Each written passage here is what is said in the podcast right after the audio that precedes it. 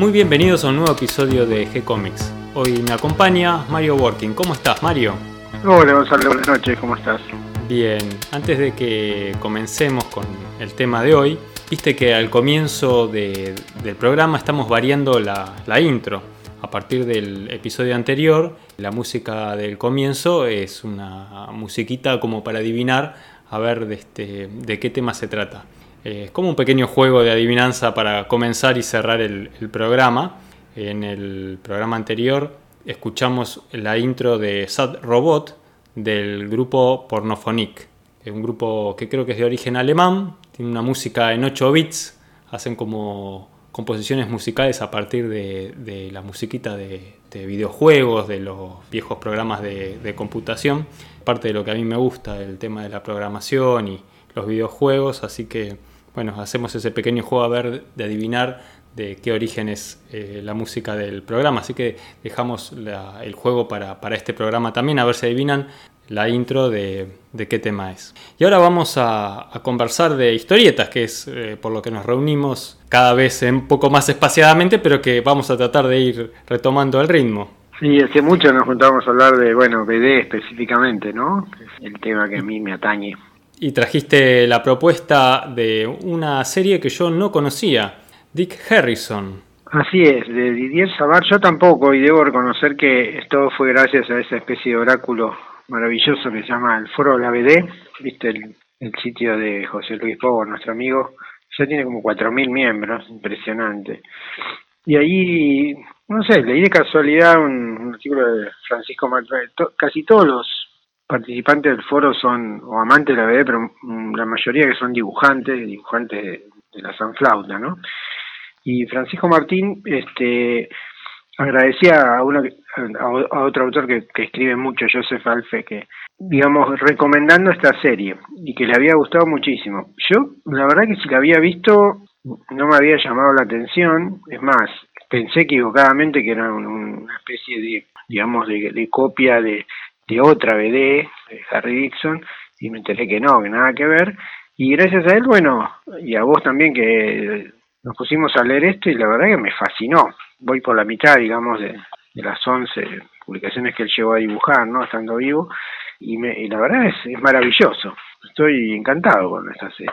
Sí, un dibujante de un estilo muy limpio al comienzo, muy de línea clara, eh, un admirador de, de seguramente. Sin duda, bueno, ahora te voy a comentar porque hay millones de, digamos, toda su obra es un enorme homenaje, ¿no? O sea, todas las cosas que mezcla las homenajea y claramente, bueno, el dibujo en línea clara, el dibujo es muy parecido para orientarte al de Floch, ¿viste? La historia de Seven Oaks o, después lo del Blitz, eh, tiene un dibujo línea clara moderna, digamos, de los 80, pero claramente y, se le nota y por los homenajes que te da que, que bueno, mismo, eh, también Espirú, qué sé yo, es, fue su, su inspiración. Pero como él, digamos, es un tipo muy instruido, tiene mucha lectura encima, hace un, una enorme, digamos, composición en general de la onda más folletín, ¿no? Folletín de aéreo, en muchas fuentes y los homenajea de la mejor manera, a mi juicio por lo menos. Sí, él mezcla en estas historias, por lo que alcancé a entender, solo las encontré en francés. No sé si hay una edición en castellano, tal vez por eso es desconocido para nosotros. Es muy probable. Sí, yo no sé, no sé algo que ahora hayan sacado los integrales. Yo no, no me acuerdo haberlo visto, sí los de Harry Dixon, porque el nombre es, cómico, porque el nombre francés es Dick Harrison. Harrison en, en, francés quiere decir este porcospín. Pentagrama de Harry Dixon. No sé si conoces la historia de Harry Dixon. Es un, personaje de, novelas, ¿no? En realidad es un personaje de palpo, de folletín, que nació, nació una cosa muy rara. Parece que en Alemania, o sea, cuando terminan las historias de Sherlock Holmes, digamos, a principios del siglo, 1907, creo que ya, ya no hay más historia de Sherlock Holmes en Alemania, una serie de escritores sacando así como palps, ¿no?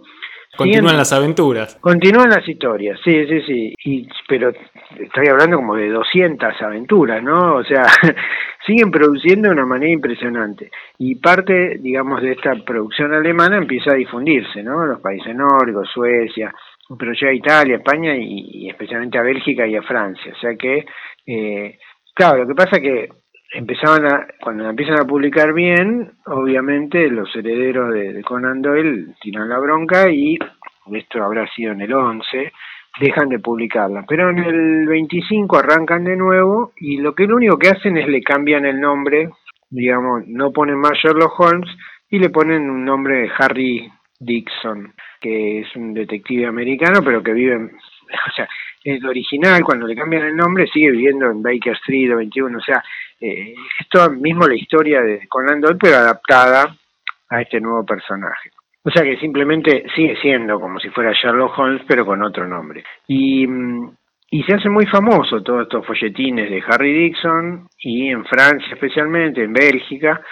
Eh, es así que le, encargan a, a, un escritor, Jean Wright, que las traduzca. Y empieza a traducirlas y se engancha y empieza a escribir él también. Porque en realidad nadie sabe quiénes son los escritores originales. Y algunas están muy bien escritas, pero no, no, no, no tenían, viste, nombre, especialmente supongo para no quedar pegado con, la demanda. Eh, claro. Y entonces este Jean Ray empieza a publicar, obviamente ahí en Fran Bélgica y Francia se hace, es un personaje que se hace muy famoso. Y bueno, este Didier Sabas digamos, falleció en el 2016, desgraciadamente, puede tener una enfermedad bastante terrible para los, para los dibujantes, ¿no? que es Parkinson. Y mm, nació en 1950, o sea que murió joven, sesenta y pico. Eh, era profesor de inglés y trabajaba en la prensa, ¿no? Y hacía dibujos para la prensa, en una prensa más o menos independiente, y ahí es donde hace sus historietas, para el diario, digamos. En el 73 que estaba trabajando en el diario también cuando es el golpe de Chile hace una historieta sobre, sobre Augusto Pinochet y el golpe. Pero en los fines de los 70 74 se va de París y se va a Arles. Ahí es otra historia. Eh, Arles es una ciudad del, ¿viste, del sudoeste de Francia, lo que sería la Provenza. Sí, y es como que él toma ese lugar para su mundo, ¿no? De, de, historias. La, la, región de Provenza, la Occitania francesa, es la parte más mística de Francia, ¿no? Tiene toda una historia es uno de los asentamientos romanos más antiguos porque como está en el Mediterráneo, o tiene cara al Mediterráneo esa parte, la, la, dominación romana vino por ahí, entonces Marsella y Arles eran, eran ciudades romanas importantes, de hecho Arles ahí tiene todavía anfiteatro y, coliseo, o sea, tiene baños romanos, tiene todo, se nota mucho la influencia romana. Pero después ahí toda esa zona del sur de Francia y la Provenza es donde está están los reyes merovingios, está toda la, viste, la tradición cátara. Sí. Una especie de variación del, del cristianismo temprano. Claro, una rama del cristianismo que se extendió ahí por todos los Pirineos. Incluso todavía hay casas antiguas que tienen la, la, cruz, la, cruz cátara, sí. Eran, era la verdad que una versión muy humanizada, muy, muy más que lo que decía Jesús, que la cosa dominaba, era la verdad una sociedad bastante perfecta. Ahí es donde nace también de alguna manera la lengua provenzal, el Languedoc, y donde se empieza a producir todos los mitos artúricos del Grial, ¿no? Que en un momento la historia de Arturo, que era básicamente un gobernador militar, digamos, romano, se entronca con toda la tradición esta caballeresca y la búsqueda del Grial, y todo eso viene de allá, de Provenza. Y bueno, por supuesto, como suele pasar, los hicieron pelota todos, ¿no? Este, digamos, la iglesia oficial lo destruyó a todos los cátaros, pero esa región tiene todavía los castillos cátaros, tiene la cosa del grial, tiene toda una, una serie de leyendas interesantes. Y Arles particularmente es donde se fue a trabajar eh, Vincent Van Gogh y él pintó la mayoría de sus obras ahí. Entonces este, tiene, tiene también esa cosa. Y mm, y es una región rara. No sé si vos viste Pacto de Lobos, una película francesa muy buena. Es muy interesante porque pasa en la región más norte de ahí que llevó Dan, que, que, y es la historia es digna de esto mismo. O sea, eh, se ve que es una historia, una región donde estas historias misteriosas y fantásticas pegan muy bien. Bueno, lo real es que él, Cebarles, eh, después vuelve a París en los 80 y ahí es cuando cuando eh, le ofrecen trabajar en esta serie, ¿no? Que la publica para, para Charlie mensual. cuando vuelve a París y le ofrecen hacer eh, eh, estas, estas cosas sobre basadas en Harry Dixon, él fabrica este personaje que es un anagrama, Harry Dixon, Dick Harrison, que es, que es un detective, inspirado claramente en Sherlock Holmes, y tiene no es un ayudante, pero es un colaborador que a diferencia de Watson no es el segundo, porque está casi a la altura de él, que para mí está inspirado en Rouletabille, el personaje de Gastón Leroux, viste, el misterio del cuarto amarillo, la del perfume de la dama de negro. Eh, y, y todas, casi todas sus aventuras son en esta zona eh, del sur de Francia, ¿no? Sí, en el, eh, y, y tiene lo que hace es un gran homenaje a todo el, digamos, el personaje está ambientado en los 30, en esa zona, o sea, en el periodo entre guerras, pero tiene, qué yo, clara, claras referencias a las novelas de Gastón Leroux, al Mastín de los Baskerville, o sea, la, primer, la primera aventura tiene mucho del Mastín de los Baskerville, el perro de los Baskerville con Andol, con cosas del misterio en cuarto amarillo, el perfume de dama de negro, pero muy bien, muy bien resueltas y muy bien homenajeadas. Tiene enormes referencias a Hergé, digamos, vos ves en el cuarto de, Harry Dixon, que yo, cosas de, o sea, la estatua de Rumbaya o, o, en, algunos museos está el retrato del caballero de Haddock, o sea, tiene constantes referencias a, la obra de Hergé, muchas referencias a todos los dibujantes del grupo Marcinel, por ejemplo hay un personaje en una cárcel que se llama Libelul, no sé si te acordás, que era el ayudante del personaje de Tillier, acá le decían Gil Pupila la traducción, pero Gil Jourdan. Y, tiene así constantes cosas. Cosas del dibujo me aseguran mucho también a, a personajes de Tardí, especialmente Néstor Burma. Sí, incluso a medida que va avanzando él en los diferentes libros de Dick Harrison, el estilo lo va cargando cada vez con más negros, la línea la va volviendo ligeramente más tortuosa, con la pluma más trabajada en cuanto a la línea y va perdiendo cierta prolijidad a cambio de una mayor expresividad. Sí, exacto. Tal vez pensando un poco en, el Van Gogh que vos hablabas Puede de, ser. de esa zona, ¿no? Él, también su estilo lo va volviendo más expresivo. Exacto. A mí me hace acordar mucho eso ya, las cosas de Tardío, mismo las cosas de Enquivilal o Didier Comés. O sea, realmente como que va va complejizando y de hecho juega un poco con todo, ¿no? Me parece por eso te digo que toma muy bien es cierto que al principio es claramente, vos podés decir, pero es una obra de Floch o de Ted Benoit, o, tiene cosas también de, de Yves Chaland, o sea, todo lo que fue la, la línea clara de los 80, ¿no? Sí, totalmente de acuerdo. Y claramente es un homenaje, o sea, no, no, es para nada una copia, sino al revés, o sea, y, la verdad que el trabajo, viste, de, de, cómo está contado me encanta, es muy cinematográfico, muy de film noir también francés, mezcla un montón de contenido también fantástico a lo policial. Sí, eso está muy bueno y ocurre también que me cuesta muchísimo leer el francés, entiendo solo una fracción de lo que está en los diálogos, tiene los textos muy trabajados, eh, son páginas abundantes en texto, pero igual, como está tan bien contado gráficamente, más o menos, está bien, me pierdo los detalles, pero alcanzo a entender la historia que está contando. Como todo dibujante francés tiene una gran habilidad para dibujar los autos, aprovecha esa década de los años 30 para dibujar autos antiguos, muy bien dibujados. Y algo que, me gusta muchísimo de, su dibujo es que si bien él hace un trabajo de perspectiva y se nota que hace un trazado con regla de, para construir el escenario, después cuando hace la tinta incluso de los vehículos, generalmente usa la mano alzada Viste que es una línea muy suelta, incluso cuando hace los, los autos. Es un recurso que a mí me asombró un poco a Yalan, viste, la, soltura, o sea, eh, mismo la, construcción de edificios es maravillosa y es tan buena, digamos, como lo que hacían también Flo, Yalan, este, Tillier. ¿viste? Y, y, crean muy buenas escenas, o sea, la atmósfera está muy bien recreada, realmente parece que uno está en una película de estas de misterio y muy bien contada, muy muy bien el, las pausas, o sea, realmente tiene una, calidad de dibujo excepcional. Los personajes son sencillos, pero tienen mucha expresión. Tiene, ya te digo, millones de estas easter eggs, viste, estas perlitas que vos decís, uy, esto es la ropa que tenía Blake en, la marca amarilla, viste, la marca de Tule que aparece en un lado, tiene un redondel que parece la marca amarilla, eh, tiene esos detalles, ¿viste? Toma cosas que, si vos te fijas bien, están basadas en distintas cosas. Hace un montón de referencias a Gastón Leroux. A ver, él como que se, se, carga al mismo, ¿no? Como diciendo, él, le dice el personaje, está leyendo mucho Gastón Leroux o, esto se parece a una novela de tal, ¿viste? Es, es, muy interesante.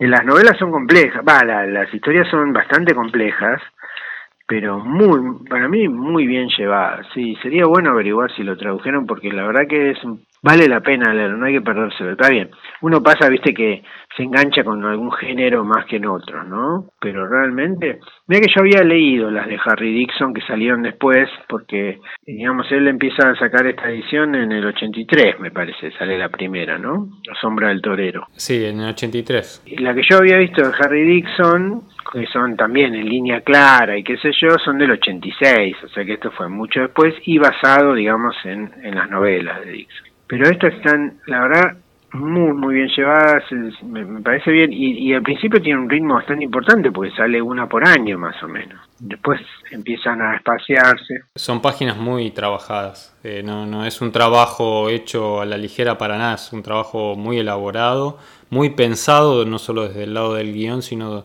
desde el lado del dibujo, muy documentado. Totalmente. Se nota que está todo muy documentado y él como que quiere transmitir esa sensación de realismo a pesar de la línea clara y hace notar todo ese trabajo ¿no? de por dónde se mueven los personajes, el ambiente, todo el tiempo, como vos decís, está muy bien recreado. Ah, y después como pasa en el código da Vinci, todos los lugares existen. O sea que él está muy bien, o sea, todas las cosas uno podría ir y, mirarlas como él las dibujó porque son como están. Hay en la segunda que es Los ladrones de orejas, que tiene una clara referencia a Van Gogh, hay como un mapa de la ciudad donde van apareciendo, digamos, las víctimas de los crímenes, que son todos los lugares por donde Van Gogh pintó los cuadros. Entonces aprovecha y dibuja los cuadros de Van Gogh.